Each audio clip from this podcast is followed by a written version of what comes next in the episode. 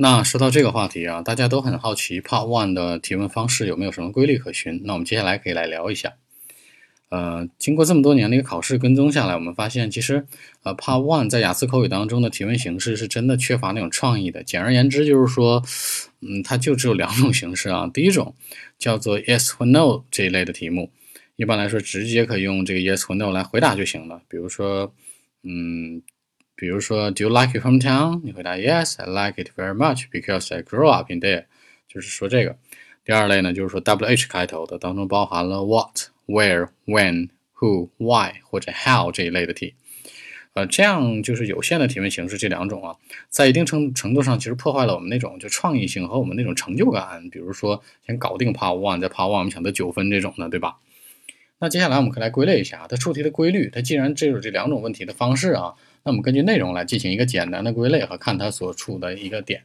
通常来说，Part One 当中最常考的是二十二类题目，但是根据 J Jason 的一个简单的总结，会发现它其实归纳归纳为我们所说的十大类就可以了。那第一类，第一类当中呢，就是说姓名类。那这姓名类其实啊不是简简单单的类别，而是说真的会一定会考的。那一般来说呢，他会问你的名字啊，问你的身份证号啊，以及问你的全名。那大家在这里面可能会。产生一些问题啊，说如何去回答他这个问题？比如说最常见、最常见的，sorry 打舌头了。What is your full name？你的全名是什么？或者说，Can you tell me your full name, please？你刚跟我讲一讲的全名可以吗？以及说，Can I see your ID card, please？就是我可以看一下你的身份证卡片吗？那一般来说，这一类的题是一定会必考的，但是它的含金量真的真的很很很差的。第二类题啊，第二类题当中呢，我们可以归纳为。家乡类的叫做 hometown，或者说 your house 或者 your flat。其实呢，hometown 我们都知道是很大的一个城市，那 house 或者 flat 其实也是在问你的家庭、你的住址。那典型的问题有三个问题，第一个是说，Do you think your hometown is good for young people？第二类，Do you have a driver's license？有一些这个驾照吗？第三个，Do you like？I'm sorry，Do you live in a house or a flat？也是假土豪啊，还是普通老百姓，对吧？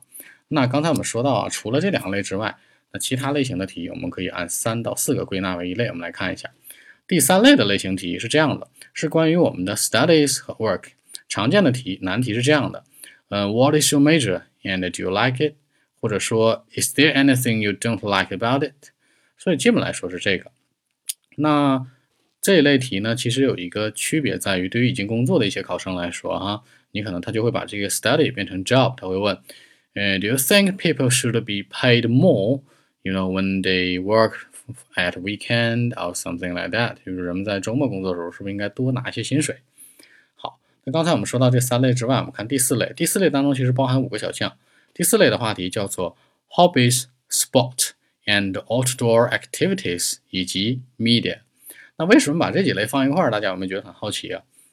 一般来说，我们的兴趣就是做户外的运动。而且还喜欢看一些运动类的节目，在电视当中。那我们根据这一个点，就可以把这三类题串到一块儿了。有人会问了，Sorry，这常考考题的类型，第一个关于 hobbies，Do you have any hobbies？你有没有什么爱好？比如说喜欢看电视，对吧？第二个，And do you think it's important to play a sport？那你做运动做运动重不重要？那第三个关于 media 的说，嗯，What types of TV program do you like watching？你喜欢看哪种节目？其实说我的爱好就是看电视，我喜欢看体育节目。这三件事儿真的就可以完全都传到一块儿了。好，刚才我们说到这个，我们再往下进行第五类题目啊。第五类题目呢是跟现代有点抽象，叫做 Internet Language and Clothing。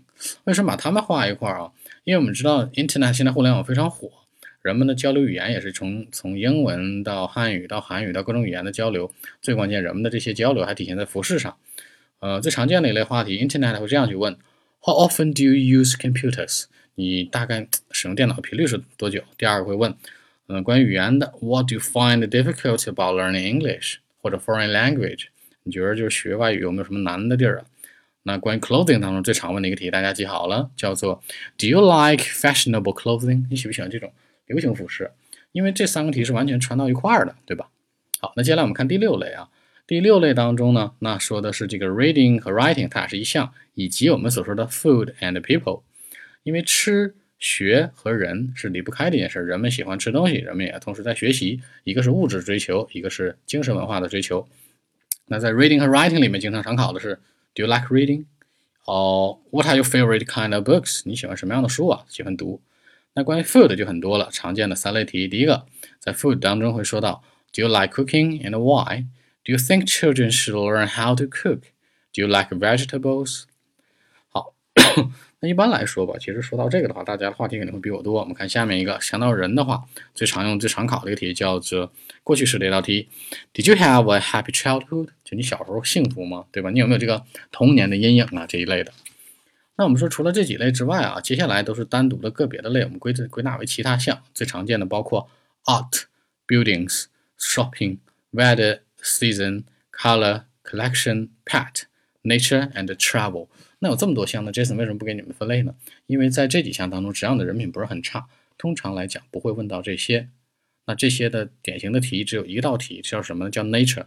nature 是这么多题里面典型的比较难的一个，它的代表题有这样的。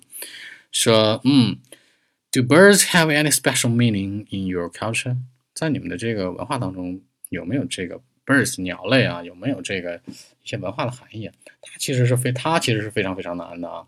那刚才我们总结了这么多啊，其实简单细分来吧，真的就是这十大类。那刚才有人说了，不对，Jason，这才分了七类到八类啊，那还差两个呢。